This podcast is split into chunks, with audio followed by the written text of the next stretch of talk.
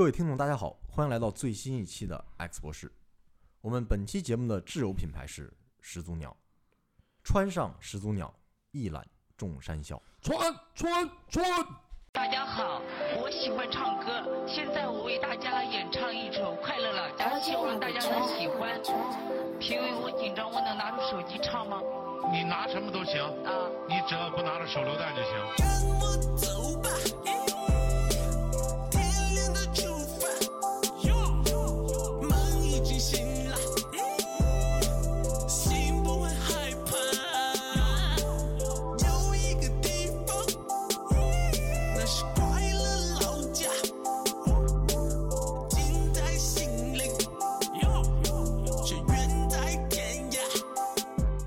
我是你们的老朋友尼古拉。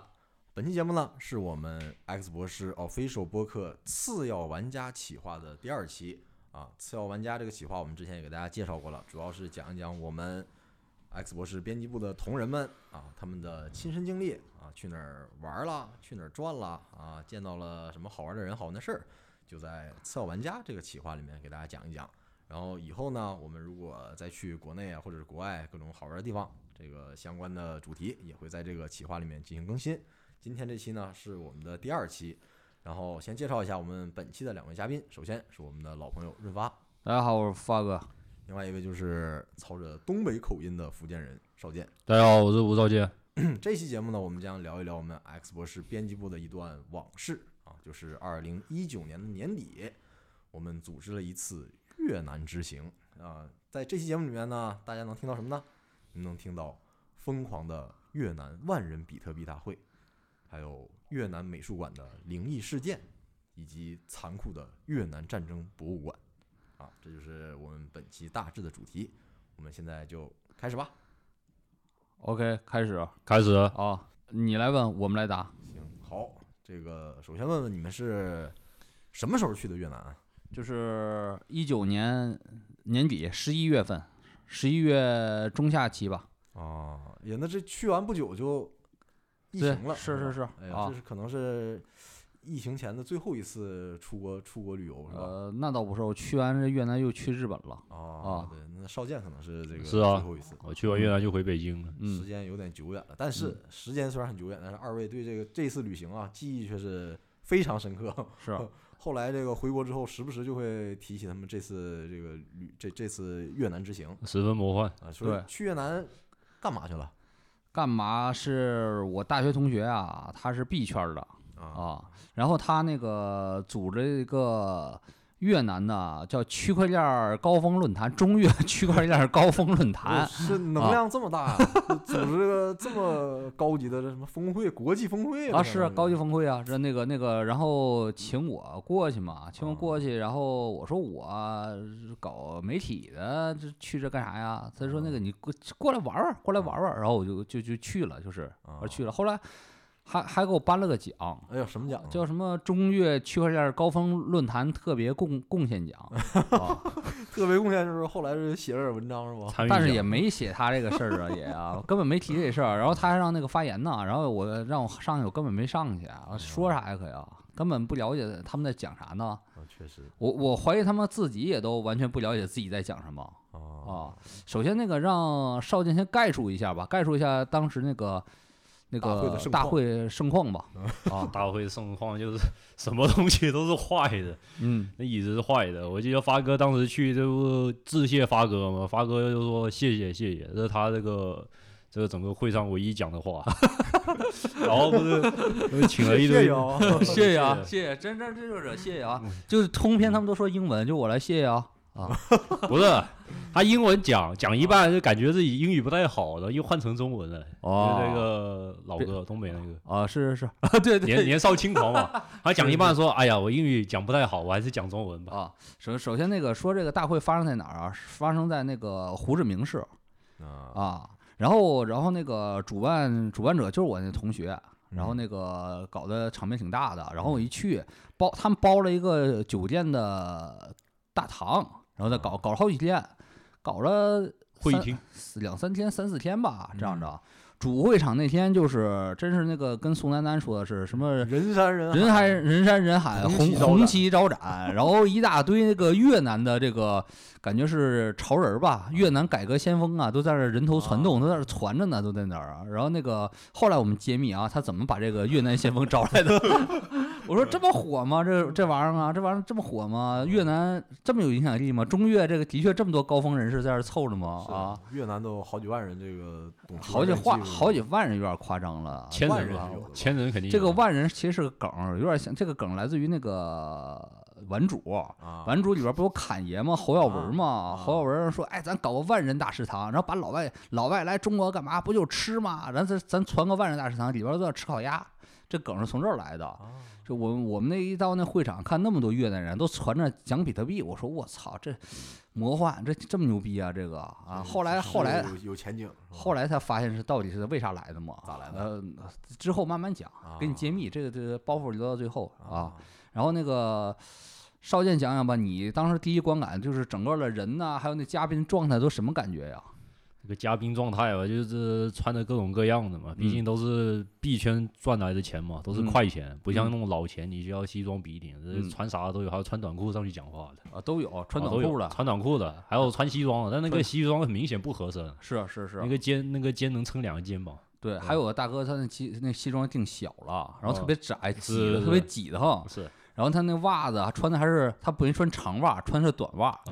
还有穿拖鞋的，还有个大哥穿拖鞋穿个耐克运动短袜，然后呢穿那西服看着挺贵的，然后露个耐克那个勾的短袜，然后他好像穿运动鞋是吧？啊没没去买皮鞋，这我忘了，我就记得他短袜了那时候天气挺啊热的，穿皮鞋可能挺热，他给自己穿一个透气的运动鞋，然后上去啊是上去讲话。是呃，讲啥都有，然后介绍一下这个观众。我那时候这个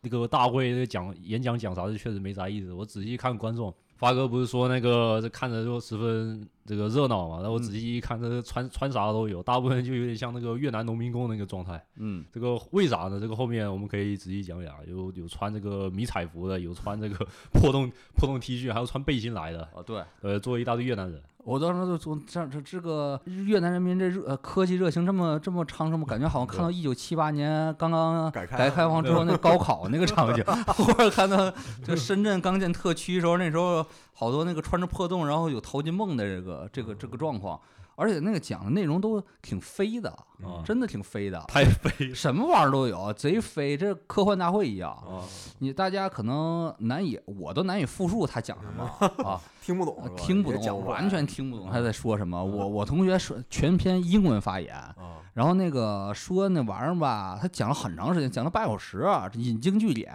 从古代罗马到那个那个当代的什么边沁啥的，然后 啊，他讲讲点那个“一带一路”啊，都讲了，都方方面面全都涵盖住了，还感谢越南政府的支持，这种感觉特别像什么呀？特别像那个。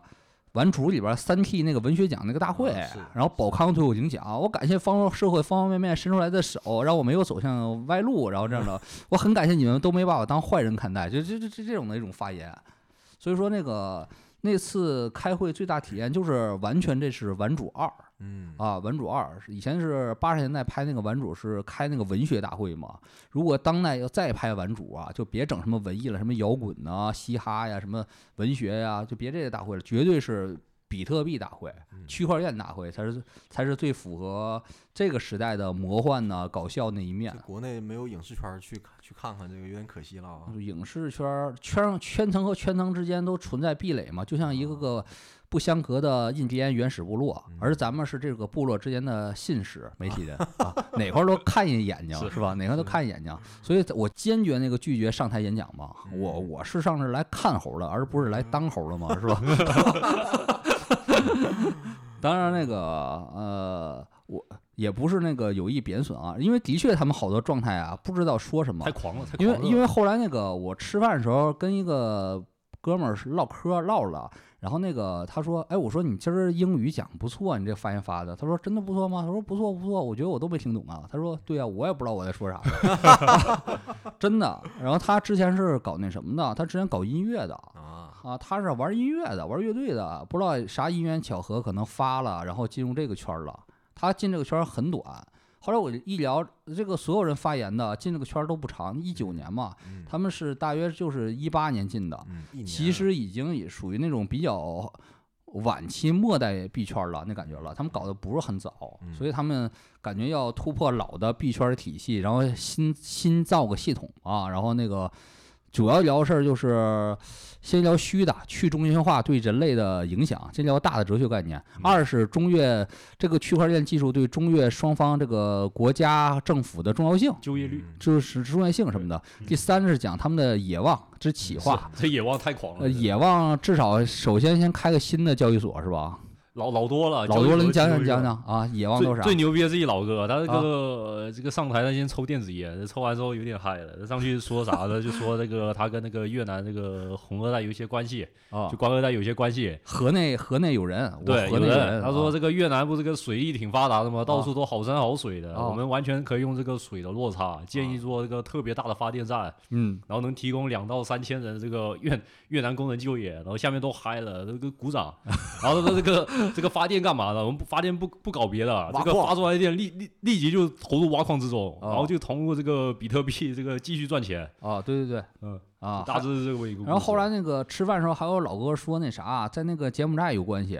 说完全可以在柬埔寨再搞一块儿。是啊，说那个觉跟我们提议上柬埔寨参观去，说他雇个武装军团，然后那个 让我们带着枪，然后那个玩一圈儿，去西港转一转，呃，去趟金三角，西西港都不狠，得金三角走起这样的。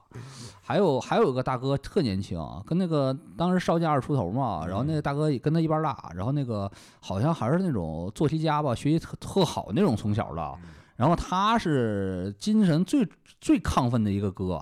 他在那儿做了一次什么类型的演讲？做了好像是那种的衡水一中国际亚演讲那样的东西。特傻逼，哎呀，不剪了啊，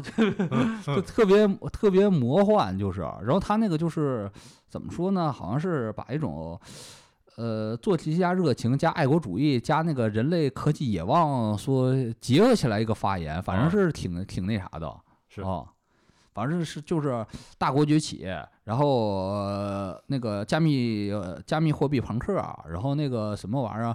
呃呃作息家之激情，那个他那个啊个人成长故事，个啊对个人成长故事啊，我一步步过来，一步步咋高考的，怎么考得好，然后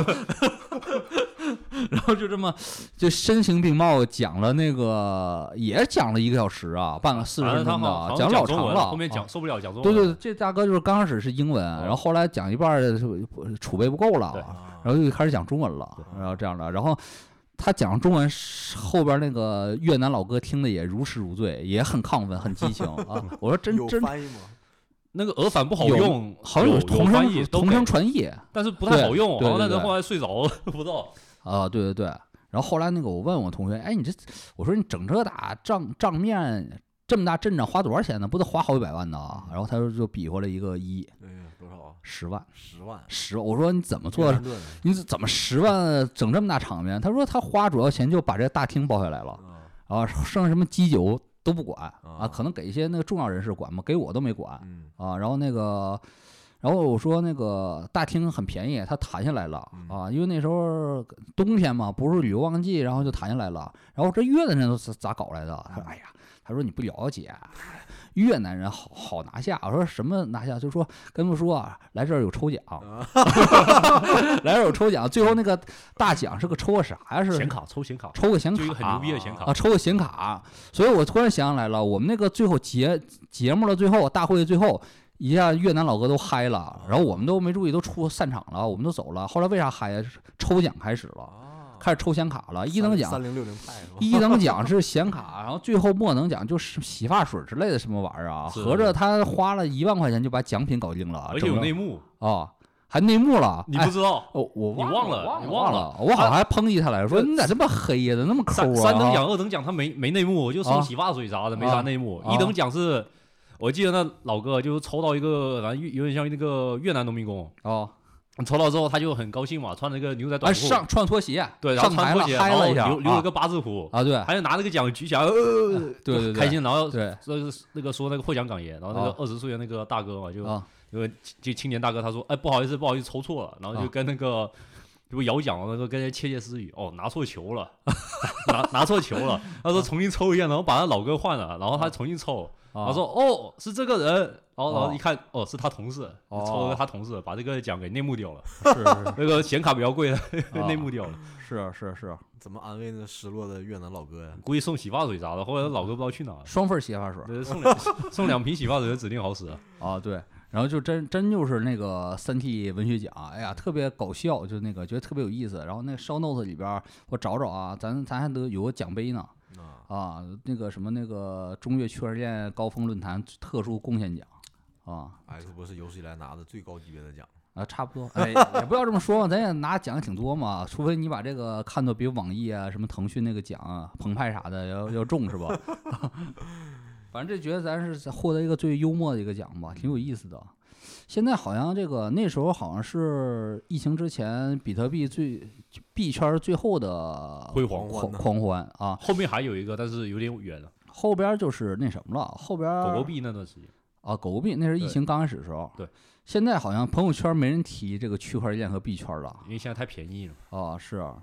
就是朋友圈里边一九年流行谈去中心化呀，什么币圈什么的，然后这个那的。对，一七年开始，一七年开始那个都流行谈发币什么的啊，搞交易所。然后一八年什么去中心化，一九年什么这那的，然后二零年流行谈呃那个那个 NFT 吧，是对吧？是的，然后那个去年流行谈 Web 三点零。哦，是啊，今年那个不谈了 AI 一出来，这都全都沉底儿了。ChatGPT 嘛，啊啊，ChatGPT 出来全都沉底儿了，啊然后不不兴谈那个三点零和那个和那个那个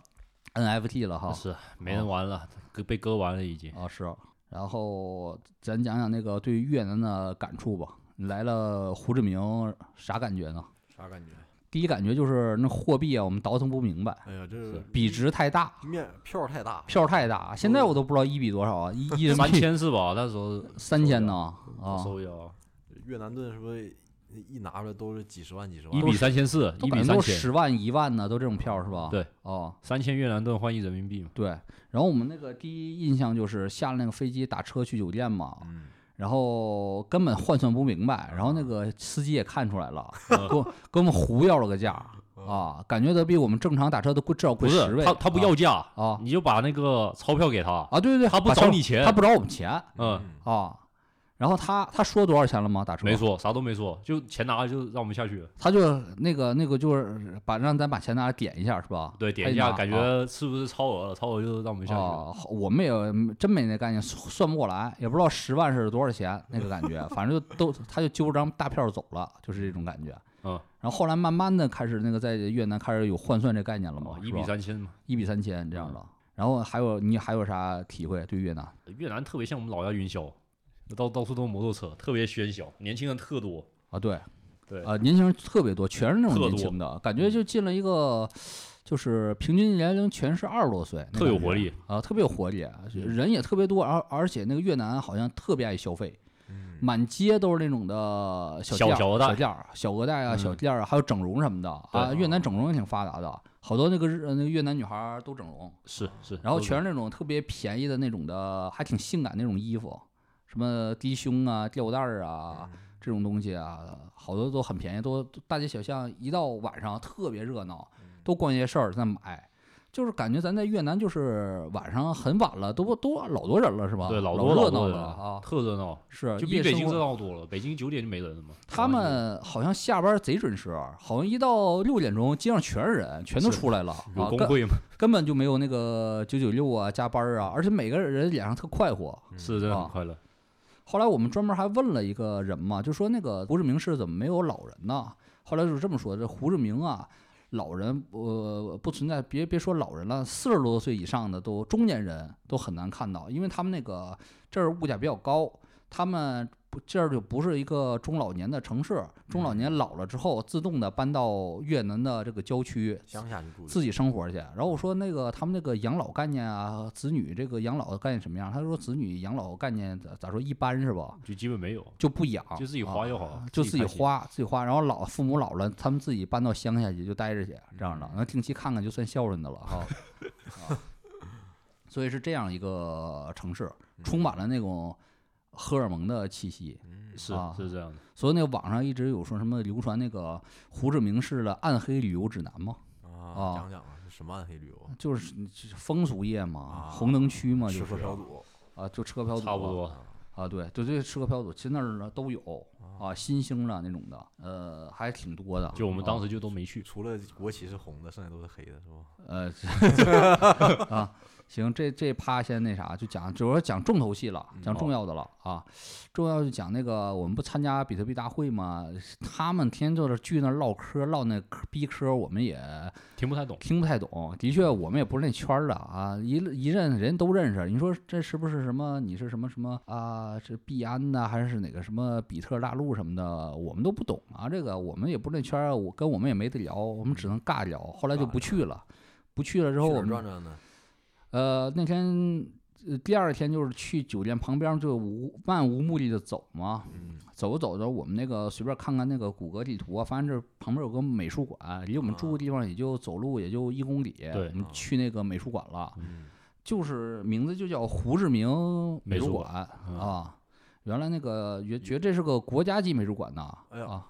游客多吗？呃，听听我们说啊，慢慢的说呀，嗯，因为那种我 我心目中这美术馆可能是咱那个国家美术馆那种的，啊。或者说那个去欧洲那种大的私私立的美术馆，特别像样，特别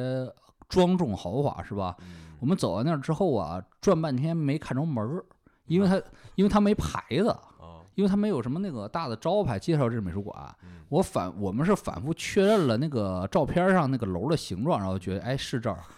然后进去之后，那个是个小亭子，特破的那种小小亭子，然后卖票嗯啊，你交了个也挺便宜的，你交了钱就进去。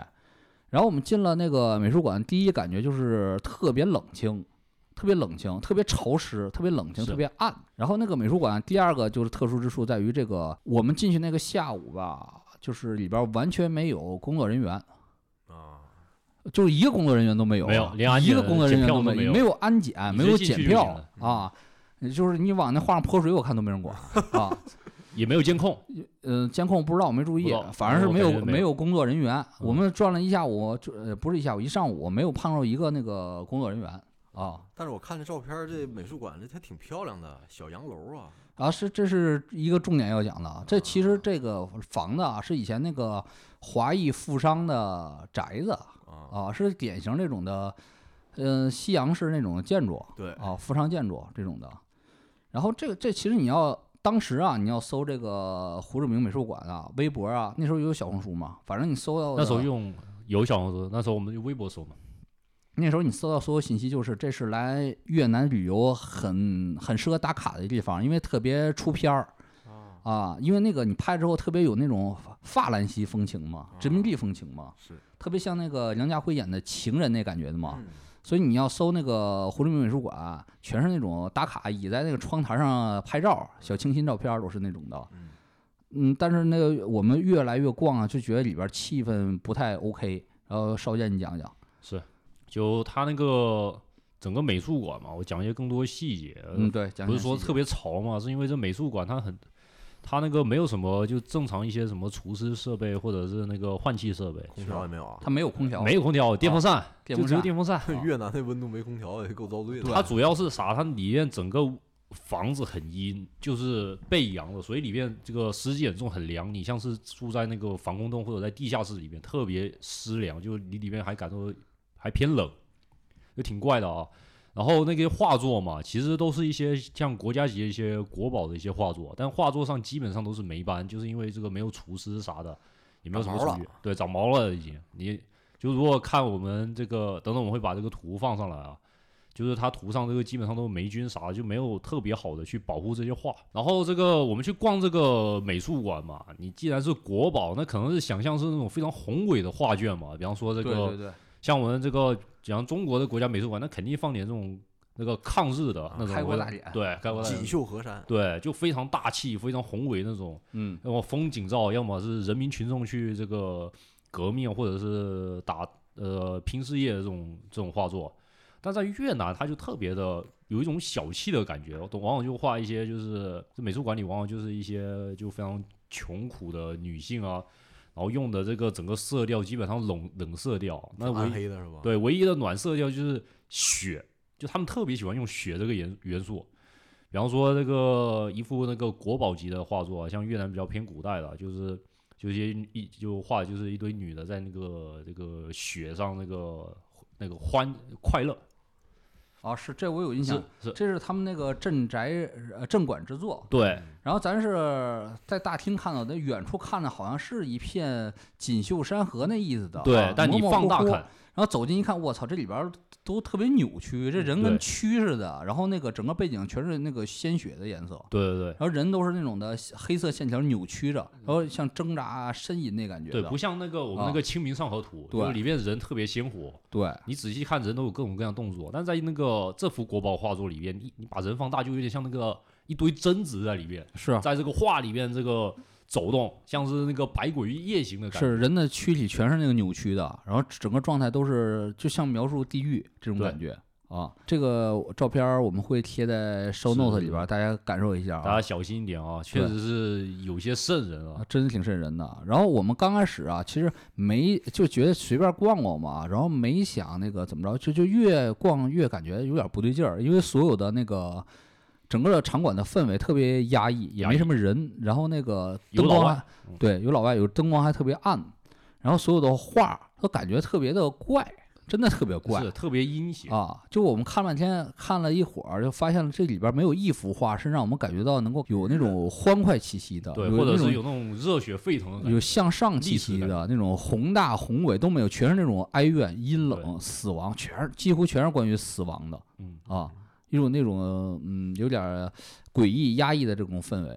那哪幅作品给你们印象最深刻呀？呃，先说一些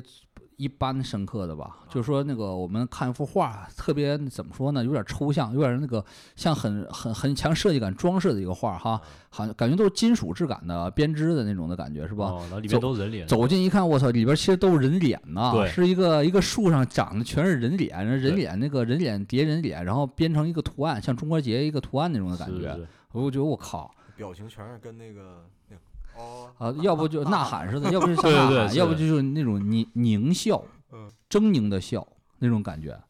然后说狰狞的笑，我们还看一幅画，就是三个女的并排在一起，然后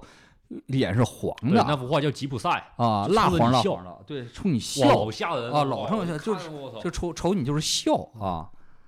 然后那个还有印象最深的叫做队员六个六个呃，对对对，一会儿说一一会儿说队员，队员是他妈他最吓人的。真真最吓人了，这这啊老吓人了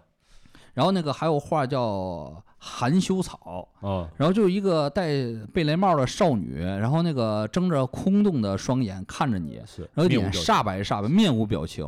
嗯，啊。然后还有叫爷与孙子，你听这名儿吧，感觉特别温馨呐，家庭画面呐。整个那个爷爷与孙子画面的色彩啊，就像一个呕吐物有点像克苏鲁那种啊，对，像呕吐物的颜色，就是呃又黑又黄又绿那种颜，特别脏的颜色。然后那个整个爷爷和孙子的状态也是像模糊的，有点像那种啊恶鬼道里边那个人的感觉似的，一片面目模糊。然后那个爷爷特别瘦弱，特别哀愁，然后那个当然，然后孙子特别可怜，扒着一个桌沿儿那种感觉，哎呀，他老惨了。这图片我们之后会贴到收 note 里边是啊看一下。这这你要不细看，你都不知道这是画儿，对一团黑，啊，是是以为啥玩意儿什么木头板烂了那感觉呃。对，有腐腐烂的感觉。然后还有幅画有点那种史诗感，然后但也贼哀长，叫《越战之殇》，是一幅三联的大挺长的一个长卷，就是讲一个村头芭蕉树下，然后那个男孩儿啊要去打仗了，女孩儿依依不舍抱着，啊，然后远处有一个老奶站在那儿看着这对恋人，就生离死别吧那种的，特别血色残阳下的生离死别。这应该已经是打完了，看起来像是回来啊！对战争归来，因为缺了条腿嘛。哎呀，对对，是缺条腿，对，拄拄着拐，缺了个腿。啊，你看挺细，我个坟包我我当时以为是那啥呢，以为是背了个包呢，以为是 单肩包呢，以为是这画面右边是一片坟地，是一片嗯坟地，反正就是关于死亡哀愁，然后那个残缺，还有一幅画叫 Peace，嗯那画啊都他妈发霉了，都烂了，都都从那画框里要掉下来了。说讲的就是一个人摆的跟那个耶稣十字架一样，那造型。但是他的是上面是吊着一个直升飞机，他是被直升飞机吊着，美军的直升摆成一个十字架的形状。嗯嗯，就这特别那个惨。然后还有那种，比如说叫无题，一个画叫无题，就是一个鬼脸，没有眼睛。就你看过以前有个片儿叫《昆池岩》，啊昆池岩最后出来的鬼不是眼睛是纯黑的吗？是这幅画就是在纯黑的黑暗中出来一个鬼脸儿，然后眼睛也是纯黑的他一下子，啊，瞅着你那个我都不知道放这干嘛。似似笑非笑这种感觉，似笑非笑，这你都会，大家都会在那个 show note 里看到啊。然后给大家讲个最邪的画吧，这稍简介绍一下吧，就队员那幅画队员啊，就就是咋说呢？这个队员先说一下他这个历史背景啊，就是他这个画的灵感来自于越战时期美军空袭越南，就越就放这种各种照明弹啊、各种轰炸啥的，然后六个女的，六个女的在围着一个花，然后念着一一封信，然后这六个女的看起来特别像鬼魂，用整体的那个色调用的是那个青黑青绿色，嗯。对，然后你远看还可以啊，远远看就感觉好像是有一种那种哀伤的感觉嘛，就是、嗯。就遗憾这个美军对越南的这个劫难嘛。嗯但是如果你细看，我操，我刚才看了一下，整个鸡皮疙瘩全起来，加上那个整个美术馆它那个湿气特重，鸡皮疙瘩全起来了。就那个女的，就你们知道那个蒙娜丽莎那个眼睛，不管你从哪个地方看，她都是朝着你微笑。啊，然后，然后这幅画里面左二的那个女的，不管你从哪里看，她那个感觉他瞄你呢，对两个这个，她两个那个就像黑洞一样的眼睛，就对着你笑，嗯，就而且他那个脸是发青发黑的，是，然后就特吓人，就标准意义上鬼的那个是。颜色儿，啊。是，他就怎么样都盯着你。那后面这个与这个女的奇遇，就是我们回酒酒店，我们到后面到时候到到。时候再讲。对首先我们那个刚开始看到画画啊，没有特别深的感觉，就觉得这画儿啊看起来有点怪。后来那个绕一圈儿再看那画儿，我突然觉得，哎，这画儿怎么感觉那个就刚才商演说，那女的好像是盯着咱那感觉呢，一种感觉是盯着的。然后啊，我们专门做个实验，我们是这个在这画儿正前边儿，或者离老远侧着，都感觉那女的是盯盯着我们看的。而且那个女的的眼睛吧，其实没有眼珠，也是刚才说似的，是纯黑的眼睛。那六个女的全是纯黑的眼睛。后来那个我觉得这画挺怪，然后就拍来研究研究嘛。之前觉得这是一个偏抽象意义的画，后来慢慢看出来了，这这那个这个画的左上角有几个像灯泡一样或烟花一样的东西落下来了，原来以为是烟花呢，以为几个同学庆祝什么毕业啥的，后来一看研究明白了，是那是燃烧弹啊，那可能是那种什么照明弹，照明弹然后再是吧这样扔扔炸弹嘛。哦，嗯然后炸弹其实是炸弹嘛，嗯然后那个其实那个一暗暗示着他们几个全被炸死了或者烧死了，然后中间围着那花，象征着他们那个生命就跟那个中间的花一样，在盛年就凋谢了。然后那个在整个那个画面的最左边是一个帘儿，窗帘拉开了，透出一束光，那光里边是一个门，门里边是天堂，意思是他们要就进入冥界了，是纯一幅鬼画，啊，非常怪一幅鬼画，我靠 啊！然后从看到这幅画开始，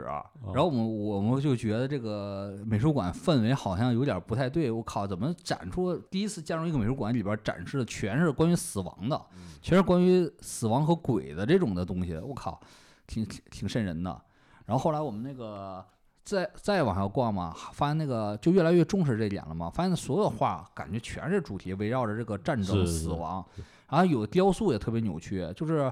雕塑是讲着一个母亲抱着他死了的儿子。啊，也是拿木头雕的，特别扭曲，那感觉就是特别哀伤，特别扭曲，好像那个这个他儿子死于越战是战争，他儿子献祭给战争了那种的感觉。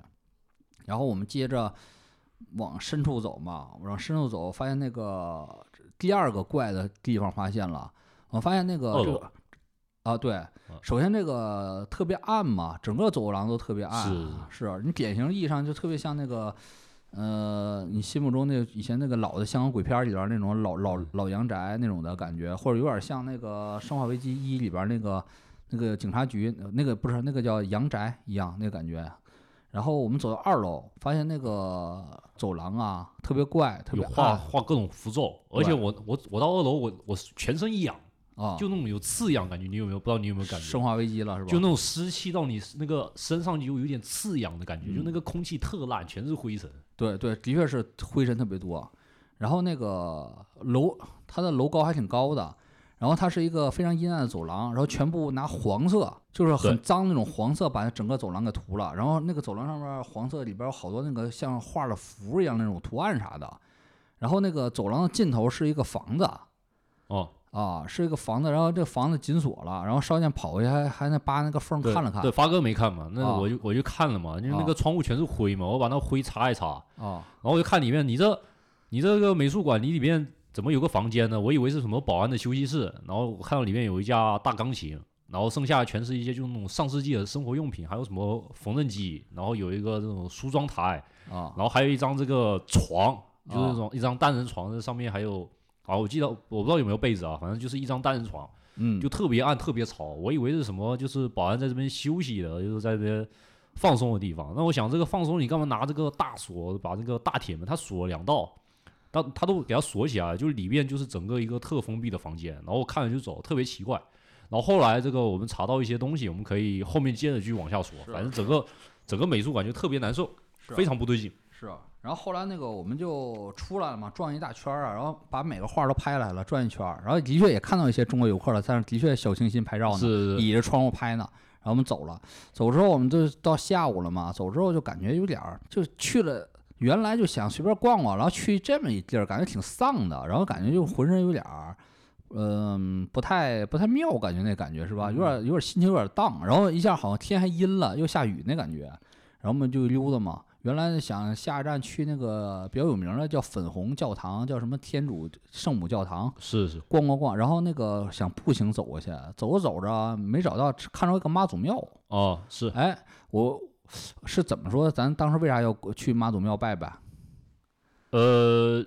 忘了，就好像说什么就是路过参观，对，只要路过参观，参观啊，参观，正好碰上妈祖庙了。那时候还下雨，是已经下雨，小雨呃下下来了，然后然后觉得今天有点丧那感觉，不知道嗯莫名其妙感觉有点丧，就想嗯拜一拜。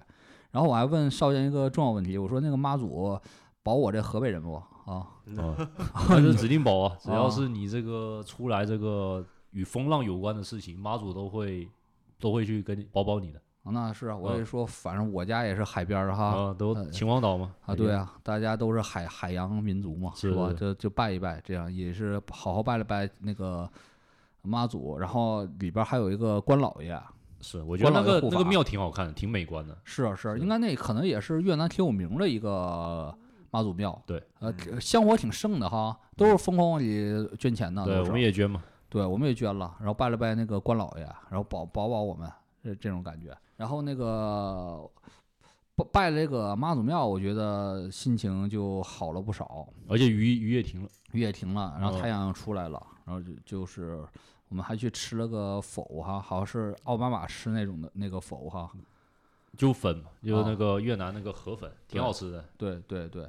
然后那关键是啊，当天晚上啊就有点儿不对劲儿了，当天晚上就是少见的什么事情？火力这么壮，都感觉有点不妙了哈。你讲讲。就我们住的那个呃酒店房间，就是都是在那个走廊尽头，啊，然后走廊尽头这个本身你这个就这个不太吉利嘛，但是啊无所谓嘛，这个越南嘛，呃进进去之后，然后我们一打开门，哇，那个那个，然后外面这个风就使劲的往这个房间里吹，然后这个这个这个房间里还有异响，然后、啊然后那个我那个开灯打了几下才打开，我就感觉这有些奇怪哦，不太欢迎你来哈。是不太，就好像不太欢迎你来，就好像是把那个什么东西进来了，进来警告你的那种感觉一样。然后那个，然后那个睡觉嘛，然后发哥就是半半夜没没睡着，我不是没睡着，我半夜惊醒了。哦，惊醒，我半夜半夜一下那个躺着躺着吧，然后那个就惊醒了，不知道为啥醒了，一看表三点钟，然后贼他妈黑感觉，不知道为啥就是那啥，我就抠手机，看看今天拍照片儿，然后然后不知道为什么抠第一张照片儿就是刚刚说那个六个女的被烧死那张画，对，然后那个我操，然后我就开始越看越怪，然后晚上我躺床上越看越怪，然后我就放大看吧，我这么这么放大看，我他妈就看这样这个女的，我越他妈感觉越怪越瘆的感觉，就总觉得他妈瞅我乐，我靠哦，乐得我心里发虚，我靠，然后就一下嗯心里边有点慌，这感觉就是就好像来说，你不挺牛逼的吗？你不挺牛逼吗是我晚吧上来给你闹一闹啊，你不牛逼了是哦吧？给你机会你不中用啊哈。然后真是慌慌了有点儿，甚至觉得他妈心身身那个身心有点不得劲儿的感觉嗯啊。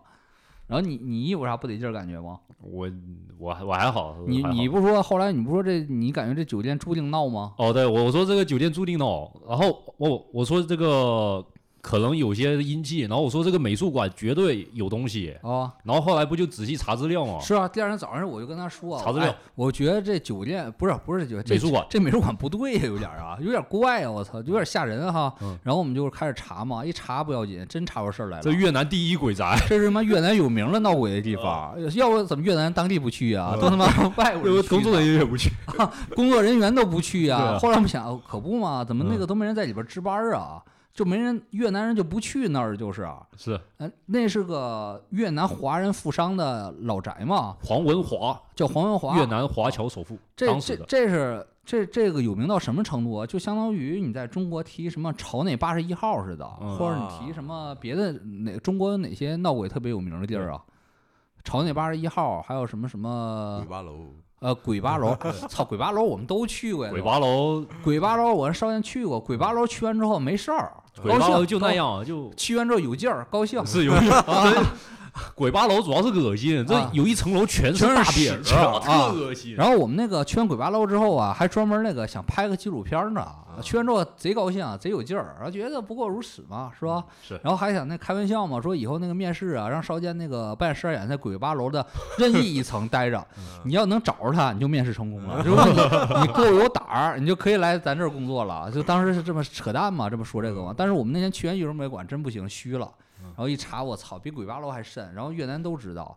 然后那个你讲讲这个这个神秘传说是什么？就那个黄文华啊，先说一下他有多有钱你。先说他哪个年代的？呃，二十二十世纪二十年代，就是差不多一九二零年那个期间。啊，对，嗯，然后他那个黄文华，他那时候真的是房地产大亨，有说有两两万多套房，两万多栋房子，这是号称啊。然后黄文华也确实特有钱，就我们那时候美术馆看一楼还有个那个电梯一楼还有个木质的电梯，啊，然后那个电梯是那种巴洛克风格的，然后是越南第一座电梯，就是这个黄文华建的。嗯，然后这个外面的人看就是我操，这么奢华，这么现代啊！但是呢，就是在那个风水上，这个黄文华不太注意，就是这房子阴气特别重。就在那个《黄帝宅经》里就说这么一句话，就宅有五虚，令人平好，就是说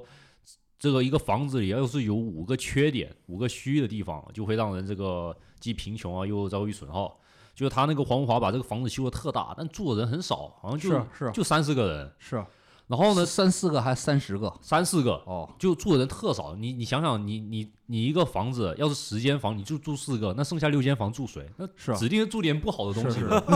真真的那房真的太大了。太大了。你。能想原来那个就是一个标准意义上那个美术馆那个那么大，啊对。就是你可能去欧洲去一些比较大美术馆，什么俄罗斯那个季亚季列特亚科夫那个画廊，我觉得跟那个差不多大，真的很大很大。没想到住住住三四个人，就住那么几个人，我靠，那嗯肯定空虚啊！嗯哦，好多边边角角那都是人都覆盖不了啊！对对对。哦，然后第二点就是宅门大，内小二虚，就是什么意思呢？就是你的大门修的特别宽，嗯，但你内部结构就是特别的复杂，而且走廊也特别的逼仄小气。逼仄，特别逼仄啊！那那你这个走来走去，你就特别乱，你这个阳气就不通，就不好。它它那个形是一个特别像学校，你没发现吗？是，像个学校回环形是个回环形的学校那个形哦状啊，以为以为刚是以前以前是个学校呢，没想到是个住宅，我靠对对对。啊！所以说你走起来就啥感觉？就是走廊根本就没有光，就只有房间里有光。而且还没尽头那感觉，特长，是一个套一个的小屋那感觉。对，啊而且窗户特别多，就是只要有什么晚上就这个湿气重嘛，那个阴风就会到处在这个房间里，因为乱窜结构复杂，就到处乱窜，你整个人就特难受。是，嗯你要是比如说这种房型吧，你要晚上自己住那，就算不闹鬼，你晚上上厕所啥的都感觉别扭。对，因为它是一个大长走廊，还是个九十度拐角，嗯你一到那拐角，我操，你绝对晚上看特害怕那种感觉，就很怪的感觉。对对对。啊，然后最后说一点，就是宅地多、屋少、庭院广、五虚，这什么意思呢？就是说你这个房子这个整个占地面积大，嗯但是每个人的房间都特别小，这有点像啥感觉？像公墓，像监狱，对，啊像公墓。对对对，对，在风水学像公墓，你的就那么大的一个房子，那个那么大的一个地方，那你每个房间就像一个个小坟包，你住起来整个人舒展不开，那你等于说把自己关在那个坟墓里了，所以说风水特烂。然后风水特烂，这个玄学上是这样啊，但现实中是啥样的？现实中就是导致出事儿了才出大事。啊，二世纪二十年代，这个就当时叫西贡嘛，胡志明叫西贡，爆发了这个麻风病。黄文华他那个最喜欢那个小孙女就感染了麻风病，当时麻风病是那个不治之症，而且会传染的。然后所以说这个黄文华只能把小女孩就锁在那个我们说那个大铁链的房间，嗯然后就隔着那个窗户给她送吃送喝的。黄文华孙女她原本就是特别的漂亮，可以嫁到一个名流家庭嘛，但因为麻风病，就整个人就越来越丑陋。这麻风病是啥样？就是脸上长了各种各样的坑啊、泡啊啥的，就整个脸就毁容了、烂了。然后那个女的呢，就死掉那房间，就是我们看看那个就有钢琴啊，有许多生活用品的，就被这个锁在里面。然后有个有个那个诡异的地方，就是黄文华那个孙女后来就因为麻风病死了嘛，那个棺材黄文华就把那个女的就关在那个棺材里面，然后就放在那个房间里面。然后家人们为了纪念她，给她买了白色的连衣裙、洋娃娃，把买米饭米饭上插筷子，然后都放在她房间内。然后第二天仆人进来收拾房间，他发现米饭少了一半，而且棺材内的小女孩她白色连衣裙自己换好了，然后还抱着一个洋娃娃，然后结果那个仆人也疯了，仆人也吓疯了。黄家人他无奈啊，他本来想把这个小女孩放那个房间里，就让她死在里面，然后最后就只能把小女孩那个安葬在墓地里，然后所以说整个宅子就阴气特重。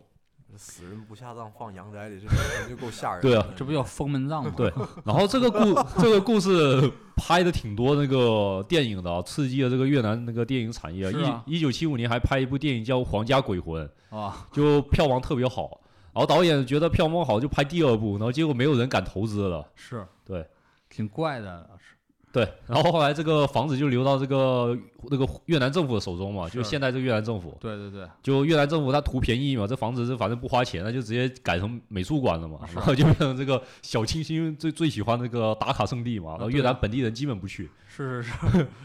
然后我们也不知道中国哪个网红传的，说这变成那啥了。然后咱写那篇文章之后，这这个风评好像又变了。是但是我最近查小红书，还是有人去打卡。然后是这么说，虽然有闹鬼传闻，但是还是真的出片哦。啊，出片。然后我们就后来就问，就这个事情问了那个酒店大堂经理嘛，哦就说这个有人这个半夜骑这个电瓶车、摩托车，这个路过美术馆，啊，就能听到这个哀嚎哭声，啊就就诡异而凄异的哭声在那边哭。所以说这个美术馆特别邪。是啊如果你不信的话，他这个美术馆晚上也营业，你可以自己去体验体验。行行行，就就有待咱那个听众吧，啊好玩了胆儿大的是吧？去里面睡一晚，感受感受，去感受那个弹弹钢琴。对，感受感受。嗯，然后那个，所以说这个这个地方三重 buff，一是本身风水不好，二是发生过很凄惨的故事，还还闹闹妖啥的。第三，展出的东西还都是这种这么丧的玩意儿，这么那个比较哀伤啊、死亡相关的东西，这三重 buff 加一起，这绝对是一个咋说呢？风水宝地是吧？风水宝地啊，绝对风水宝地，这有点像那个专门有的那个修炼人专门找人 风水宝地嘛，然后去去去招东西嘛，啊，他就挺符合这种的要素的。然后我们这闹清楚了，然后这你这个一闹清楚了吧，就破除这种未知感了，然后我们心里边也就了了然了了然啊，也就放下了。第二天就不闹了。就就说，哎我操，果然闹鬼哈啊！呃，一一知道果然闹鬼，那心中就无所障障碍了啊，就知道从哪来的了呗，是吧？是吧？就不会是那种科索鲁是莫名其妙的就恐惧了，是吧？就精神了。对啊，就是说没什么大事儿，只只不过是闹鬼嘛，是吧？是，就精神了，第二天就精神了，就精神抖擞了，然后又去另一个狠劲儿狠劲儿参观去了，精神又不抖擞。就感到震撼吧，感到历史的震撼。然后我们去哪儿啊？是说查查，好像那个越南排名第一的博物馆是越南战争博物馆。对，这个这个好啊啊，这肯定得转转。然后我们当时觉心中下意识想的啊，战争博物馆可能跟军博似的，嗯，全是一些什什么大炮，可是肯定有飞机大炮，但是那个主旨是那个办展主旨，策展人的策展主旨可能是宣传伟大光荣胜利的人民战争嘛，可能伪光正啥的那种的，就跟你现在参加历史博物馆，全是那种什么革命战争什么奋起什么民众啊，革命意识啊史诗叙，事史诗叙述是啊，这种什么。跨大江啊，什么骑大马跨大江，什么这种的场景，然后我们去发现里边的策展主旨不是，嗯策展主旨主要展现的就是突出两个字，就是残酷嗯啊，底层就战争残酷物语，就是。然后那个少剑讲讲，咱咱都里边看见什么了呢？可以，就是首先一开始很期待啊，特好玩。我一开始我操，老牛逼了，啊，这怎么外面全是那个美军装备啊？不过我不太懂这个军事啊，那个就坦克啊、大炮，还有美国那个直升飞机，机，全那个摆摆外面，你可以自己摸，你可以自己看。对对对，没有任何嗯防护，对对。对就上上去摸都行。对。嗯啊，你管你要不要说一下这个都啥型号啊？不太懂。其实就是越战期间这个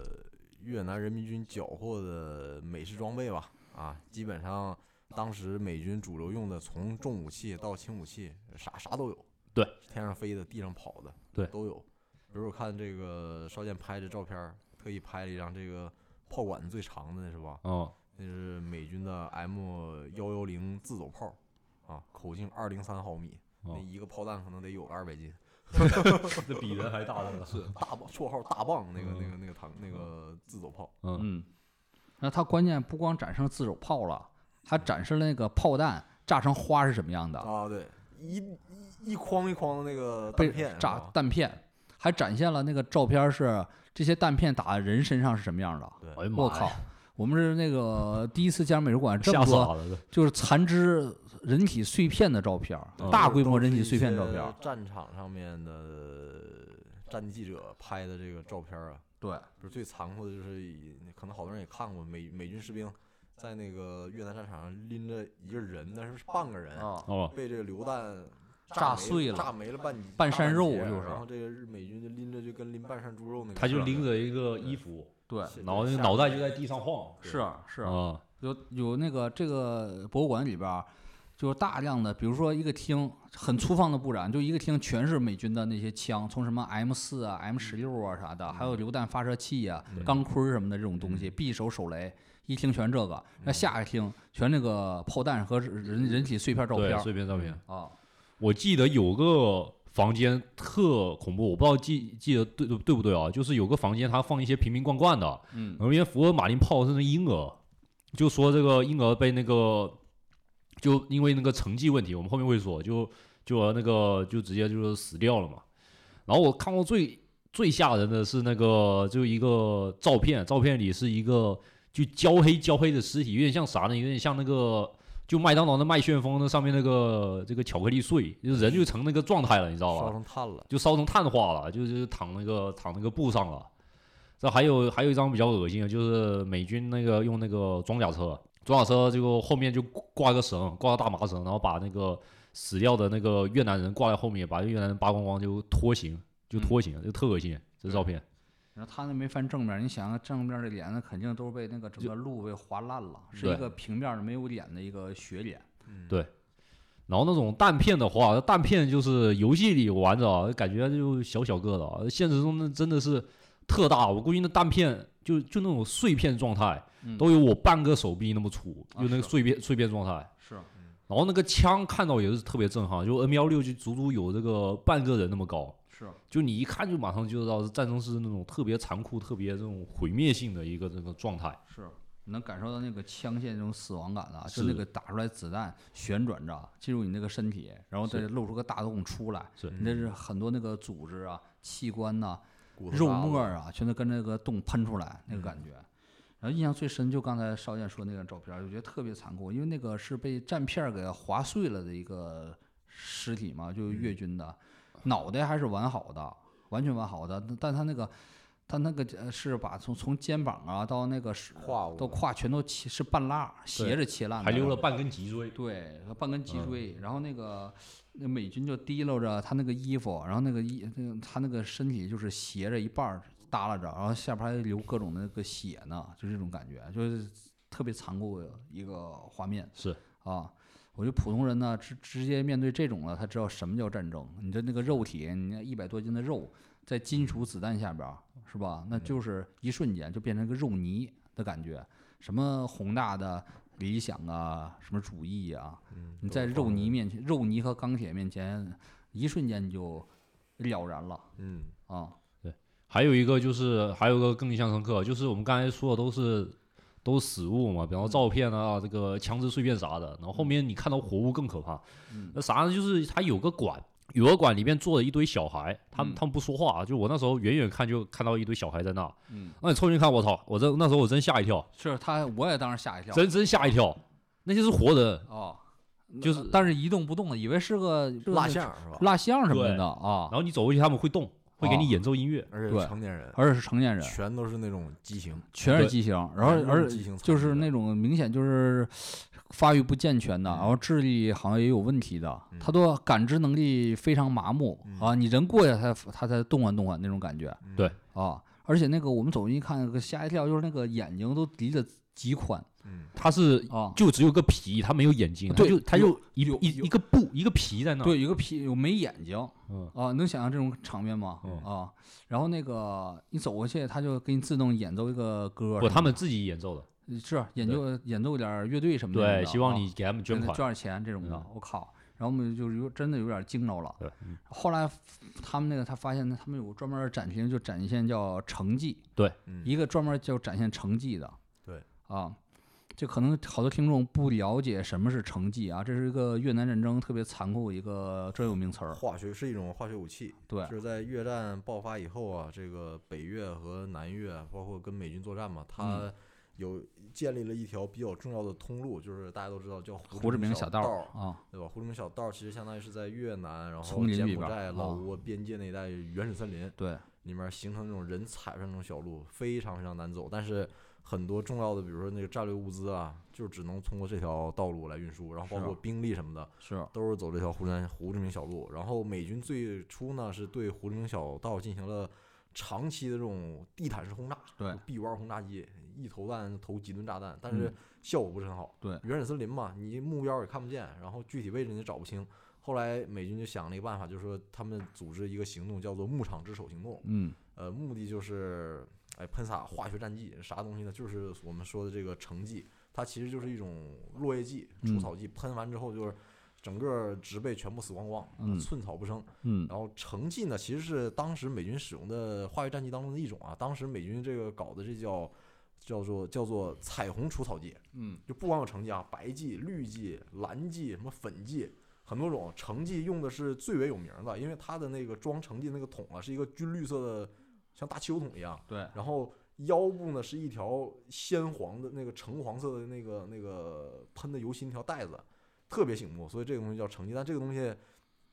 本身啊剧毒，这个喷到这个植被上，农作物什么那个树木全都死光。然后，而且它会这个在这个分解啊，然后包括生态系统里面富集的时候，会产生强致癌物质，比如说像嗯二恶英这种的。而且这个你当地的这个老百姓是直接暴露，他是直接飞机从这个上空喷洒嘛，嗯人直接就暴露在这个化学武器里面。然后或者是你比如说你吃了这个地上长出来这个东西或者什么的，然后体内富集，会造成非常严重的这个危害。然后他们在博物馆里面看到那那几个畸形的这个音乐家吧，算是 畸形的，艺人，其实就是这个化学武器成绩的这个受害者。他们不是当时中毒，而是他们的父母接触这个成绩中毒之后，然后生下来这个小孩儿，生一生下来就是严重的畸形。嗯非常非常惨。然后这个展馆里面就有好多照片儿，可以能看到这个，呃，活人不是有那几个嘛，还有好多对估计可能已经死了。然后但是展示这些成绩受害者的照片，特别恐怖，特别恐怖。是啊是，整个成绩啊，那个范围啊是多多大呢？基本是整个越南北部丛林和南部丛林全被撒了，全部都覆盖了。只有中间那个区域，可能偏城市这个区域它没被嗯撒。然后那个整个的成绩啊，可以在土壤、河流啊中这个遗留很多年，积蓄在这个食物链之中。就刚刚你说的对，人体要接触进食啊，都会出现皮肤发黑、嗯肝脏受损、免疫功能破坏、肌肉萎缩。这玩意儿剧毒，而且对，一直到现在为止啊，对越南的这个农业啊，包括渔业都是有影响的。嗯因，为比如说大家都知道有一种鱼，这个很好吃，巴沙鱼嘛。对，但你知道，一般，呃，很多国家是不不允许进口越南产的这个巴沙鱼的，因为因为一直他们始终现在还是认为，就是越南这个水域里面这个养出来这个巴沙鱼，可能在成绩方面还是超标，是是很多国家是不吃的。然后对它那个越南产的巴沙鱼价格比较便宜，是这个原因。啊。哦，也是这样。可能那个人面鱼传说也搁这儿来的是吧？啊 人面鱼变异了，我靠！但是那个说到变异，真的就是我们见识了大量那种变异人的照片儿。嗯，这种变异人什么感觉呢？就像是玩辐射、玩辐射三、辐射四里边变异人的感觉，一点是都没夸张啊！你会看到那种的双胞胎兄弟，然后那个腿细的跟骷髅一样，而且就完全扭曲了，像像像那种成了不不成合理的一个角度，然后那个手特别短，就像霸王龙那个手那么短哎，他手是张不开的啊，张不开，就一直关节都拧在一起。一直都拧着蜷在一起。还有那种的，就怎么着，就就跟瘫了一样，然后那个智商也受损了，然后在河岸里爬，那个河岸的泥地里边爬行那种感觉，对，因为他双脚瘫痪的嘛，他只能哦爬的，像那个像动物一样。进击巨人里面那个奇形种一样。啊，对，对就是动物，就是好像它的腿也萎缩了，说胳膊比腿长啊，然后只能是这么四脚朝地一直爬着活一辈子，这种感觉。还有的是那个受了受了那个呃成绩的影响遗传之后，然后生下来孩子全是奇形种，就是上身特别长，然后下身特别短啊，对对啊特别特别短，而且脚啊都是脚掌是两个脚合在一起的。啊，对，合嗯在一起的，然后头也特别大，还有的成绩受害者是那个半边脸啊融化了一样，像个肉瘤融化了，耷拉下来了，哦，是从啊眼睛长出一个肉瘤，长出一个巨瘤，然后嗯耷拉下来了。还有的那个成绩，那个小孩生下来之后脑袋巨大，脑袋像外星人，像外星人，然后那个眼睛是这么睁着，特别惊恐，睁着特别大，眼睛都快爆出来了啊。嗯，然后也很难存活下来，就是纯粹人间地狱的感觉呀。啊，对，所以说那啥了嘛，所以我们特别理解了那个我们在美术馆看到一些怪画嘛，嗯我们看到那个怪画里边一些扭曲的人。还有我在美术馆看到一幅画，就是一个像个立体的画，一个画上一个人的雕像，然后拿橡皮泥，然后涂了一半脸都烂了，留下来了，嗯肉留下来了。当时觉得很怪一幅画啊，以为是专门是为了恐怖而恐怖画一幅画。现代艺术是吧？对，然后看了这个战争博物馆就知道了，我这这是写实的，全是写实的，这是扭曲的人，那地上爬的人，然后那个脸融化的人，这都是写实主义啊，这不是故意搞恐怖吓唬你的东西啊。然后那个那幅画，这个六个女孩那画那花也理解，就是成绩洒来之后，那花就变异了、枯萎了、嗯啊，就像越南当当时他们那个人受的这个地狱之苦一样啊啊。然后整个那个观，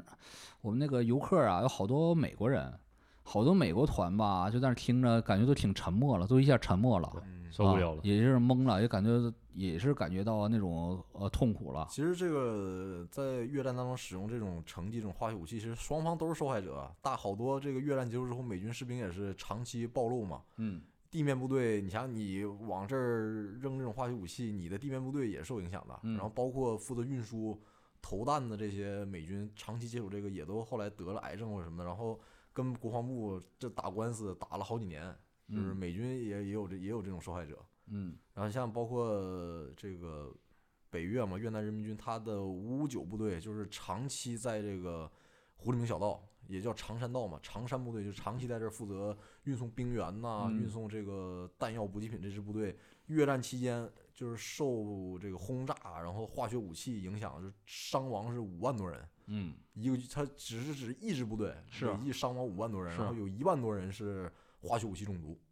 其实美国大兵啊，也是他们去打仗，也是他们底层人，对啊，他们其实也是送死的肉弹是，啊，所以这啊个越战打这么残酷，一下把美国的这个社社会这个民权运动嘛一，下就激起来了嘛。对呀把这个也算是民间一下打颓了嘛，颓。了一下。那个可以看影视作品中和包括真实历史中，你看，比如说刚开始阿里拒绝参加越战，嗯好多人还喷他呢，不爱国啊，是是是叛国分子。嗯，后来到最后，阿里证明他是对的。我嗯为什么要为我杀我不相干的人？我为了嗯那些资本家和政客的利益去杀那些不相干的人？我要争取我们更重要的这个权益。对我为什么要跑到这个越南的热 热带丛林里面去送死去？对比如说看这个《阿甘正传》里面不是也有这种桥段吗，在嗯在越南，然后这个印象对他印象比较深就是下大雨嘛，嗯啊经常越南这个雨一下就是下一两个月，嗯，然后当时我也查过一些资料，就是美军当时为了对付这个胡志明小道，这个成绩只是其中手段之一、嗯啊，这什么地毯式轰炸，这是其、嗯这只是其中之一。嗯最邪门你知道什么吗？呃，这个现在都知道人工降雨用的是那个碘化银嘛，嗯碘化银把那个用那个火箭弹打到天上，或者是炸弹扔到天上之后，呃，能制制造这个人工降雨。然后当时这个技术可能最早就是美国人为了这个对付胡志明小道，用嗯这个碘化银的火箭弹制造人工降雨。然后你知道那个丛林里面一下雨之后，就立刻就变泥潭了嘛，嗯你这路就走不了了。当时就想这种歪门邪招，智慧全用在这上面了。是是是，所以那个这个最有意思一点，那个展厅的一开头，展品是什么嘛？展品是美国的独立宣言。战争厅的第一第一个展品是美国是独立宣言美国人的独立宣言。美国人独立宣言，对，这个就是好玩，这个一七七六年的独立宣言写着“人生而平等，自呃，生命自由及追求幸福是不可剥夺的权利。”嗯一看拿着嗯呃英文和那个越南文嗯印着这个，它就是一种黑色幽默和讽刺。嗯你美国宣传的跟你实际做的嗯到底是是吧？嗯是背道相驰的。后来呢，美国人不也发现这是个帝国战争吗？是的，你为了什么而战呢？嗯这这个越战基本就是对于美国价值观冲击最大一次战争，是就是闹不清为什么而战，但是打成这样是为什么而战呢？死了那么美国也死死伤那么多人，嗯在在那个越南，这种普通的良家子弟、红脖子弟到越南变成了那个地狱屠夫，嗯是吧？然后回来之后精神错乱，嗯，然后有的进入了黑帮这种的啊，到底是为了什么呢？你像猎让让鹿人是吧？啊，对猎鹿人呢，就是精神失失常了，已经啊，进入地狱了包。括。这个库布里克拍那个全金属外壳全金属，外壳也是吗？全他库布里克，他就是啊越战就是地狱，嗯战争就是地狱。库布里克想表现的就跟那个《辐射三》里边开头那个经典台词儿一样，那个 “War never change”，不管是罗马时代，还是越南丛林战争，还是未来的某些战争，嗯全都是永远不会改变的。奴隶的生命为了奴隶主的利益，嗯啊，就美国人这是这是最大的冲击嘛。但是你看电影，看《猎鹿人》呐，看《全金属外壳》啊，看那个《现代启示录》啊，嗯啊，都体会不到那么切身的疯狂感，因为他感觉都是戏剧，都隔着屏幕的死亡。这是你直接到了现场，间接的看当时的记录，看那被炸飞的人体碎片因为任何的电影都不可能只展示人体碎片展示了那个六十年之后、五十年之后，这成绩还是作为影响，影响着那块儿生活人变成那个畸形种，都变成那个活不了的人，都变成怪怪胎或怪物。嗯。没没有人展示这种残酷，所以影视剧里的残酷只是真实战争的顶多十分之一都不到，而且它必须有着比较夸张和精彩情节去缓解你的注意力。嗯。真实的战争就是没有意义，嗯纯粹的死亡。你作为一个小爬虫，为了上层阶层的利益，然后被炸成粉末，嗯没人记得你是谁，你的后代然后都变成畸形。所以我们出来这个这个那个博物馆之后吧，就觉得心情沉重。心情沉重，一下 好像更能够理解了战争和历史对于这种普通人的意义，那就是没有意义，嗯你就是送死的炮灰。嗯然后后来就正好结尾推首歌嘛，我觉得这首歌啊跟这个这个主题特别符合，就叫越南战争，是一个偏那个独立摇滚乐队，然后出的叫越南战争，特别牛逼这个词儿，就是刚开始他们上战场。发现了，以为自己很牛逼，到战场才发现那歌词写着“查理 everywhere”，哪里都是查理，是吧？然后那个，然后最后一歌词说：“我死了这么多那个良民子弟，上千上千死，thousand thousand 死这么多人，到底是为了啥呢？是吧？唯一的理由只有获得的知识只有那个杀杀杀，Q Q Q 是啊。然后少年还有啥吗？要分享不？然后后来我们又回来了嘛，就难受难受了一下，还还行，你哦难受了，然后我又进入新的生活了，我去京都生活了，嗯。不京都疗养一个月我就直接回啊。来就把这个 事情整理整理嘛，啊。在这个难受中把这个越南的奇怪之行整理了一下，啊，是啊，成为了一篇文章啊。是啊。嗯。然后我是之后之后去了趟京都，待了大半个月，然后那个美滋滋，然后美滋滋了，感受到风水啊极其秀丽的这个呃美丽的地接人灵的美丽的京都，美丽的蓝山啊，在这在休养了，然后然后玩了半天那个迈阿密风云啥的，啊、然后那个就疫情了嘛，对就进入疫情嘛，我觉得这个这次之旅还是非常有意思的，前疫情时代的前疫情时代，一个对小句号，，有魔幻的这个当代镀镀金时代这个群群雄乱舞吧，群魔乱 舞，群魔乱舞，群魔乱舞，然后大狂欢，大狂欢，最后的大狂欢，然后最后又看着这么残酷的那个震撼的这个博物馆，然后还灵异小灵异了一下，嗯然后那个就疫情就来了嘛，等于是现在算结束了嘛，等于又又进入了新的循环嘛，循环了，啊嗯，所以这个我们回顾一下，这是我们次要玩家的第二期嘛，啊，第一期讲了尼古拉老师在非洲，第二期讲讲我们在越南的一些小见闻，嗯嗯，如果大家喜欢，就是点赞留言吧。我们就感觉我们的留言有点少啊，你们都是爱听不爱听？是你们啊爱听你们就说个好啊，就说个点个赞，说个好，牛逼啥的，你就不要吝啬你们的语言和手指头啊，打一打可以，啊。哦，你们的留言和分享是我们更新最大的动力。对呀、啊，根据你们的留言，我们好提高以后要付费的那个价格 定一下那个收费价格。好的，好，好，那我们这一期越南之旅次要玩家就到这儿，嗯我嗯，们下期再见。再见。结尾就是奉上我刚刚说那首《越南战役》，大家感受一下。好的，可以，大家再见。拜拜拜拜。嗯。